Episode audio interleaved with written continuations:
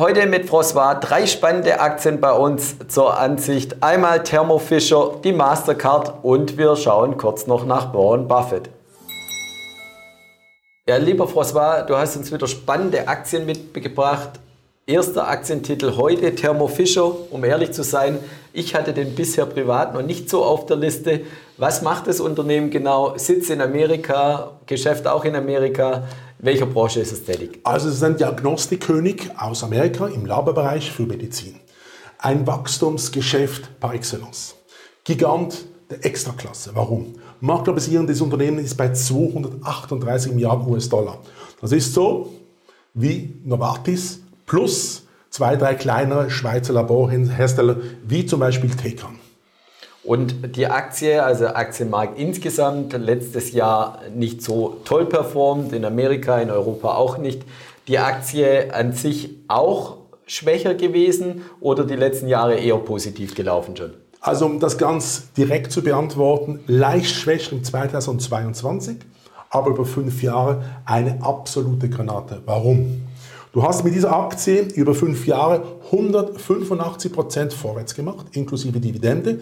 Wenn du das mit dem gleichen Maßstab anschaust, mit dem Index, inklusive die Dividende, warst du dort bei 52,9%. Prozent. Also eine massive Outperformance mit einem nicht spektakulär aggressiven Titel eigentlich. Und Dividende hast du schon angesprochen, immer wichtig äh, für unsere Anleger, auch die auf die Ausschüttungspolitik achten.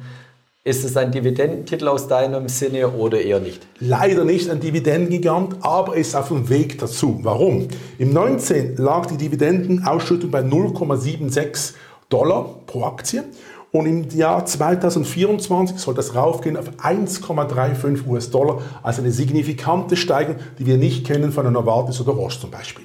Und welche Kennzahlen, wenn du den Überblick hast über die Aktie, äh, fällt dir noch besonders auf? Ist es eher Buchwert oder eher Kursgewinnverhältnis? Was springt noch ins Auge bei der Aktie? Also ich würde einen Umweg machen für dich, ganz offen gesagt. Umsatzrendite war im 19 bei 23,4 Prozent und steigt an ins 24 auf 25,4 Prozent. Aber die viel spannendere Zahl ist die Buchwertsteigerung innerhalb der letzten fünf Jahre. Nämlich vom 19 waren wir bei 74,2 und wir sollten ansteigen auf über 107 Dollar im 24. Das ist eine mehr als signifikante Steigerung, die wir sonst in diesem Sektor nicht kennen. Wir haben schon gesagt, die letzten fünf Jahre schon enorm gut gelaufen zum Vergleichsindex.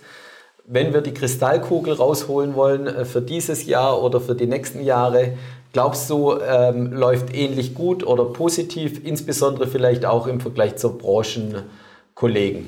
Also, ich würde die Frage in zwei Schritten beantworten. Zuerst einmal ist der Unternehmenswert hat einen Abschlag zum aktuellen Marktwert von 8%. Das heißt, du hast Potenzial nach oben. Gegenüber der Konkurrenz bin ich überzeugt, dass er als Marktleader weiterhin ansteigend sind. Natürlich besser wie der Markt und aufgrund seiner Größe natürlich die Konkurrenz, die kleine Konkurrenz, mühelos aus der Portokasse hinauskaufen kann. Siehst du auch, ähm, das Unternehmen hat die letzten Jahre immer mal dazugekauft, alle drei, vier Jahre sogar ein größerer Zukauf. Steht da auch vielleicht in 23 oder in den nächsten Jahren was an? Gibt es äh, Branchenmitglieder, die zum Übernehmen sind? Wie ist hier deine Einschätzung? Es gibt natürlich Konkurrenten, aber ich weiß nicht, ob sie zu welchem Preis sie zu haben sind. Und das ist natürlich die Frage, warum sage ich dir das? Ganz einfach. Du musst es an Folgendem sehen. Der Return on Equity im 19 vom Unternehmen war bei 17,4 Prozent, was extrem viel ist für ein forschungs- und intensives Unternehmen. Und diese Zahl sollte ansteigen auf 22,1 Prozent. Wenn du das vergleichst mit den amerikanischen Money Market Rates, bei 4, 4,5 Prozent ist, hast du einen brutalen Spread. Oder? Jetzt ist natürlich die Frage des Unternehmens, ob sie überhaupt Interessen haben, jetzt ihre sensationellen Finanzkennzahlen einfach kaputt zu schlagen, indem sie eine überteuerte Akquisition durchführen. Ich glaube eher nicht, oder? Vielleicht punktuell zwei, drei kleinere Firmen, aber nicht die ganz großen Übernahmen in der Größe von 20, 30 Milliarden US-Dollar. Ich denke zum Beispiel an Icon PLC. Das ist ein Konkurrent, der mehr noch auf der Forschungsseite tätig ist. Aber ich kann mir nicht vorstellen, dass hier äh, Thermo Fisher derart aggressiv in den Markt reingeht und sagt, ich kaufe zu jedem Preis die Konkurrenz auf nur damit ich die Konkurrenz aufgekauft habe. Es macht eigentlich nicht Sinn. Wenn man die Strategie des Unternehmens über die letzten 100 Jahre anschaut, sind sogenannte Trippelschritte, nenne ich das, oder? Wo man immer wieder links und rechts Konkurrenten aufgekauft, die Sinn machen, aber nicht so einen überteuerten Preis. Sonst hättest du auch nicht diese sensationelle Outperformance in dem S&P 500, wo über fast 300 Prozent ist. Also ich meine, das ist Wahnsinn, oder? Und wenn man die, die Größe des Unternehmens anschaut und die Stärke, die dahinter steckt, musst du dir vorstellen, dass hier Profis am Werk sind, die nicht alles so auf die leichte Schulter nehmen und sicher konsequent schauen, dass das Unternehmen aus eigener Kraft, also, also organisch wachsen kann. Und das macht die Story so spannend und darum ist dieser Titel heute unsere Nummer eins. Ja, das hört sich insgesamt sehr spannend an. Als zweiten Titel hast du uns eine Firma mitgebracht, über die hatten wir das letztes Mal schon kurz. Letztes Mal hatten wir die Visa, heute die Mastercard. Ja, wieso ist auch die Mastercard ebenfalls wie die Visa bei uns im Musterportfolio? Also Mastercard ist natürlich die Nummer zwei, aber von den Finanzkennzahlen natürlich eine absolute Granate. Warum? Ich kann das ganz einfach sagen. Die Nettomarge war im 19 bei 48,1 Prozent und sollte ansteigen ins 24 auf 49,1, was relativ extrem ist in diesem aktuellen Marktumfeld.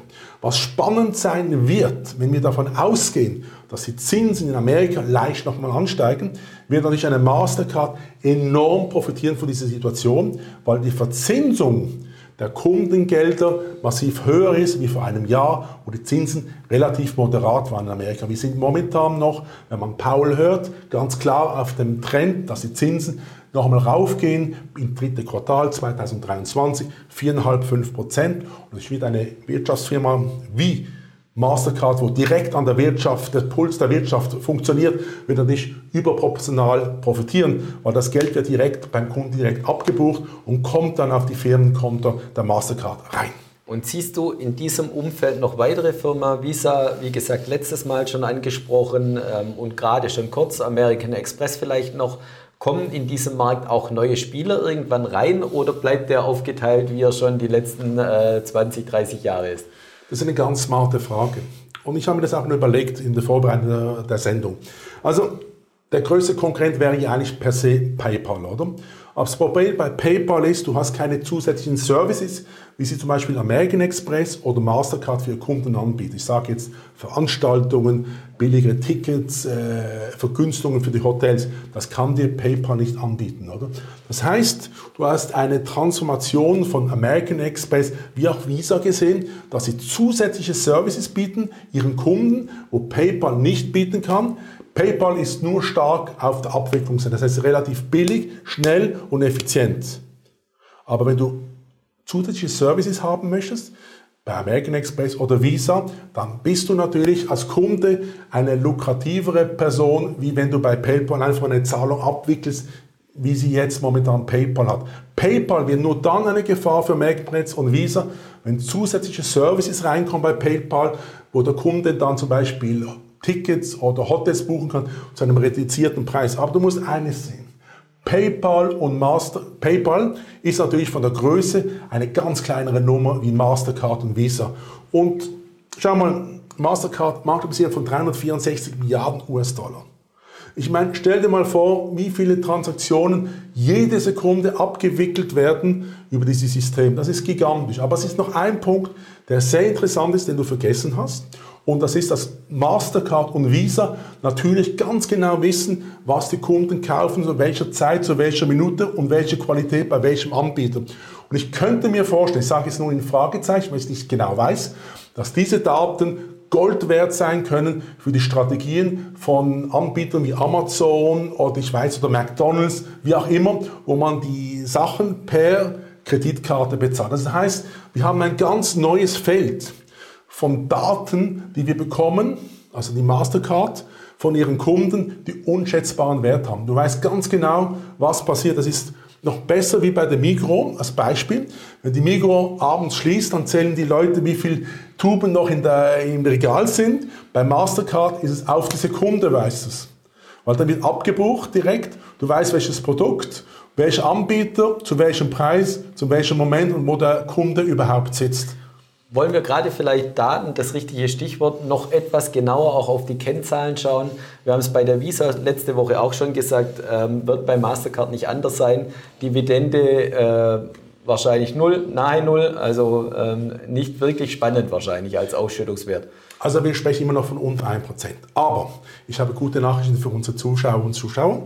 Nämlich die Dividende pro Aktie wird ansteigen von 1,39 im 2019 auf 2,36 im 2024. Das ist eine leichte Steigerung, nicht überragend, aber die Tendenz spielt. Gehen wir noch einen Schritt weiter und sagen, wir nehmen einmal im Jahr diese Dividende und reinvestieren die in neue Aktien, dann haben wir einen positiven Leverage-Effekt auf die Performance des Gesamtportfolios, weil du hast dann die Aktie plus die Dividende und kannst, wenn du schlau bist, noch über gedeckte Kurs zusätzliche Prämien reinholen. Also du hast eine Doppeldecker-Strategie bei Mastercard wie auch bei Visa, die relativ stark Sinn macht, weil, und jetzt kommt die Kennzahlenfrage, das heißt, du hast Buchwert hast du im 19 gehabt von 5,85 und im 24 geht das rauf auf 13,5. Das heißt, du hast in dem Sinne eine Aktie, die im Buchwert Jahr vor Jahr steigt. Das heißt, das Rückschlagspotenzial ist geringer wie vorher und du hast natürlich eine steigende Dividendenausschüttung. Also ein sogenannter Zuchtbulle des amerikanischen Wirtschaftssystems. Und du bringst auch oft die Zahl von der Umschlaghäufigkeit mit, also wie oft wird die Aktie gekauft und verkauft. Hast du das für diesen Wert auch dabei? Würde mich jetzt interessieren. Weniger als ein Prozent. Also das heißt, es sind die Heavy Traders nicht dabei. Es sind wie immer die langfristig orientierten Kunden oder Investoren, kann man sagen. Und hier sehen wir auch die Performance über die letzten fünf Jahre. 132,7 Prozent versus die 52,9. Das ist Menge Holz, sage ich, weil Mastercard ist relativ defensiv. Ist natürlich abhängig von der Wirtschaftsentwicklung, aber wir wissen ja von der amerikanischen Notenbank, die sie relativ knapp nahe dran sind, zu schauen, wie die Zinsen müssen gesteuert werden, damit die Inflation nicht zu hoch geht und auch, dass das Wirtschaftswachstum nicht abge, abgeschöpft wird. Oder? Also wir haben da eigentlich eine optimale Aktie, die von der Größe her absolut gigantisch ist exzellent positioniert, hat wenige richtige Konkurrenten außer Visa Card.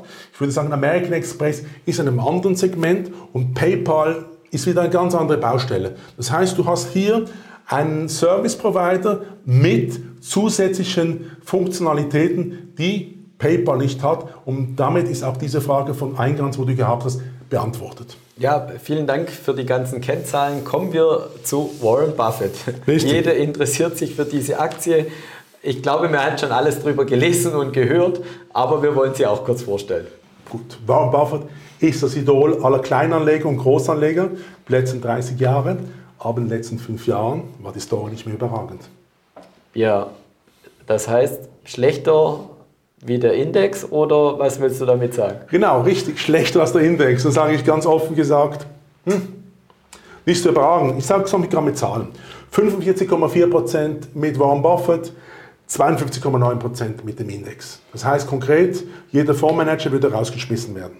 Heißt das, Warren Buffett ist im gewissen Alter angekommen, also er ist in einem gewissen Alter, aber auch äh, Alter, was die Investments angelangt?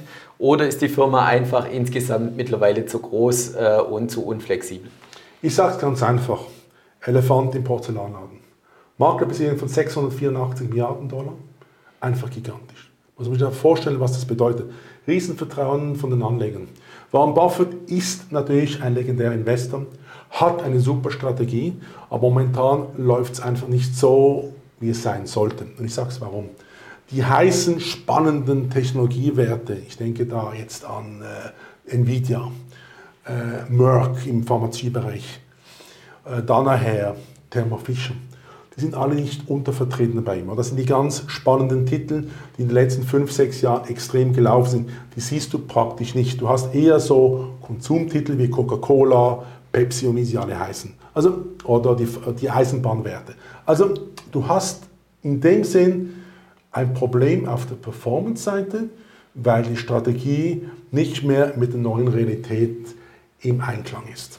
Gibt es auch, ähm, gerade wenn man SP vielleicht anschaut, vergleichbare Unternehmen, wenn man sich interessiert für Mischkonzern à la Warren Buffett, gibt es da ein Vergleichsunternehmen auch, wo vielleicht spannend sein könnte anzuschauen? Es gibt die sogenannten Portfoliounternehmen, sage ich. Das ist zum Beispiel Danaher im Medizinalbereich. Du hast wegen längerer Zeit auch GE gesehen, wo jetzt aber gewisse Firmen abgespaltet hat. Also Warren Buffett an und für sich gibt es in dieser Form keinen zweiten. Es gibt natürlich sogenannte Spezialitäten, Fonds, die auch in diese Richtung gehen, aber mehr im Private Equity Bereich sind. Ich denke an zum Beispiel KKR als Beispiel oder Blackstone. Das sind zwei Giganten, die natürlich in der Performance in den letzten fünf Jahren äh, Warren Buffett um das vier- oder fünffache geschlagen haben. Oder? Also das sind die neuen, sage ich jetzt, Berkshires dieser Welt. Die sind kleiner, agiler, sind natürlich aber auch mit einem größeren Risiko behaftet. Warum sage ich das? Weil diese Firmen haben weniger Kapital auf die Seite gelegt wie Warren Buffett. Warren Buffett war relativ zurückhaltend in den letzten vier, fünf Jahren mit Investments. Und das kommt ihm jetzt ähm, so wie ein Bremsklotz, oder? Wenn jetzt die Märkte im 2023 nochmal ansteigen, wird natürlich Warren Buffett nochmals mehr in den Rückstand geraten gegen Konkurrenz, gegen eine Blackstone wie ein KKR. Aber das wissen wir nicht, weil die große Frage wird sein, was passiert mit den Zinsen im 2023? Wird die amerikanische Notenbank weiterhin konsequent die Zinsen erhöhen oder wird sie sich beruhigen und Ende Sommer 2023 den letzten kleinen Zinsschritt machen, bevor es nach unten geht. Das sind alles Spekulationen, oder? Wir wissen es nicht, oder? Wir wissen einfach nur eines, dass Berkshire momentan die letzten fünf Jahre keine Erfolgsstory war.